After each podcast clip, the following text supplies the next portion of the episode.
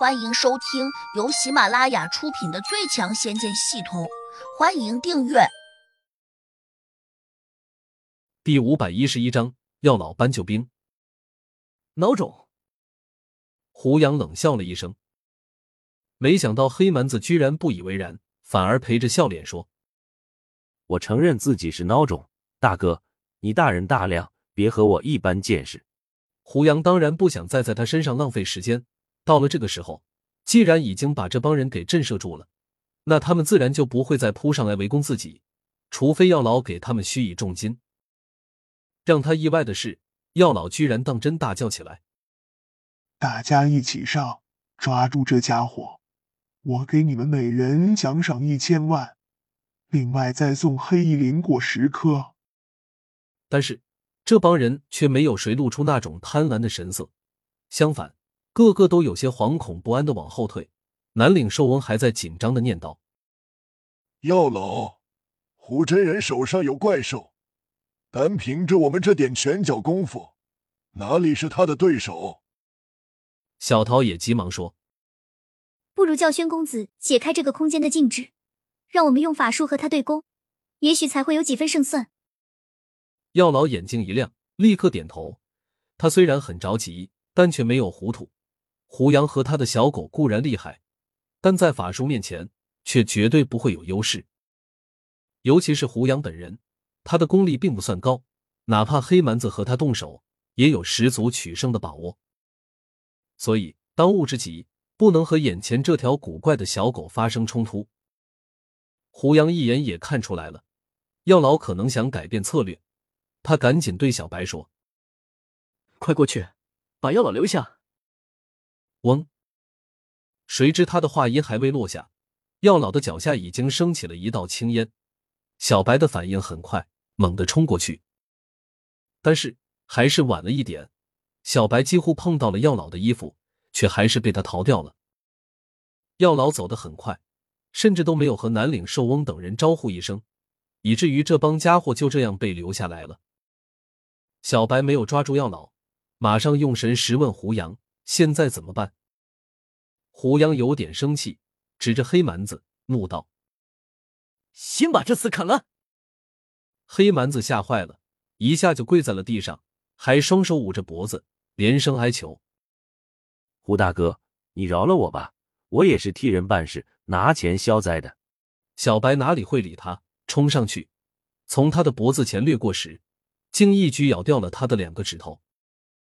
黑蛮子大声惨叫，胡杨伸手喝住小白，觉得杀了这个家伙并没有意外，还不如趁机拿他来威胁南岭寿翁等人。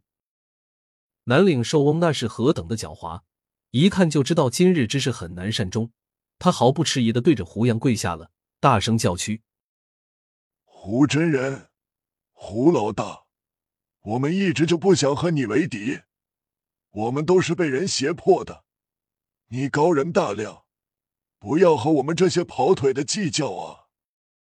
其他人一看南岭寿翁跪下了，个个都慌了神，二话不说，跟着跪下，还大声的求饶。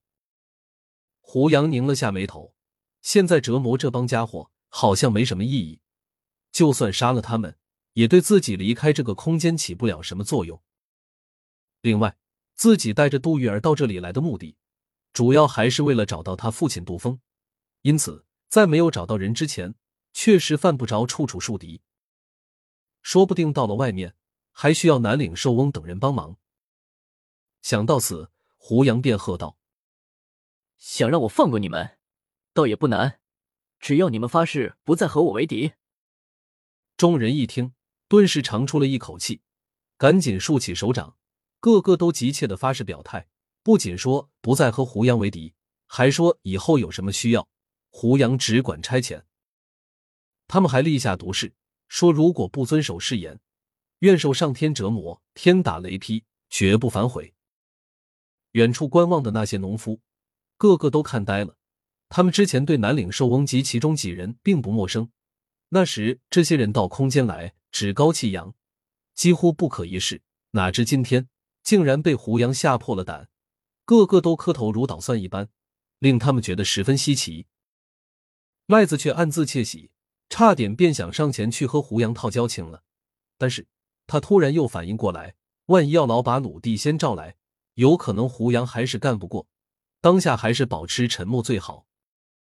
挨了金条的商田早已经目瞪口呆了，他突然伸手给自己一个大耳光，一边骂着自己：“我真是头笨猪啊，蠢到家了，居然傻乎乎的和胡真人作对。”麦子转头鄙视的看了他一眼：“胡真人大人大量，不和你计较，否则你十条命也不够人家折腾的。”商田苦着脸说。麦子，你和他关系好，帮我说说情，我以后再也不敢和他作对了。麦子嗤之以鼻道：“胡真人根本就没有把你的小命放在眼里，以后好自为之吧。”商田垂眉善目的答应着，免不了又赌咒发誓一番。另一边，胡杨却一点也没有感觉到轻松。等会儿药老一定会把宣公子招来，即使他不解开空间法进来对付自己。也可以什么也不做，直接把自己困在这个空间中，那就已经够自己喝一壶了。当务之急，依旧是想办法从这个空间离开。当时，既然自己能够闯进来，那就说明这个空间一定是有破绽的。只要找到了，或许就能够从这里闯出去。可这个空间的破绽在哪里呢？药老出去之后。迅速赶到了宣公子的洞府，急切的禀明来意。宣公子听得有些发呆，他惊愕的问：“那两个误入空间的年轻道士，他们竟然是我要找的胡杨和杜玉儿？药老，那你怎么不赶紧把他们抓住？”药老苦笑道：“地仙大人，我早就试过了，根本就抓不住他们。你知道的。”你那个空间有法禁，限制了所有人使用法术。在不能放出法术的情况下，我们只能和他刀剑相接，徒手搏杀。姓胡的那小子年轻力壮，剑术高明。本集已播讲完毕，请订阅专辑，下集精彩继续。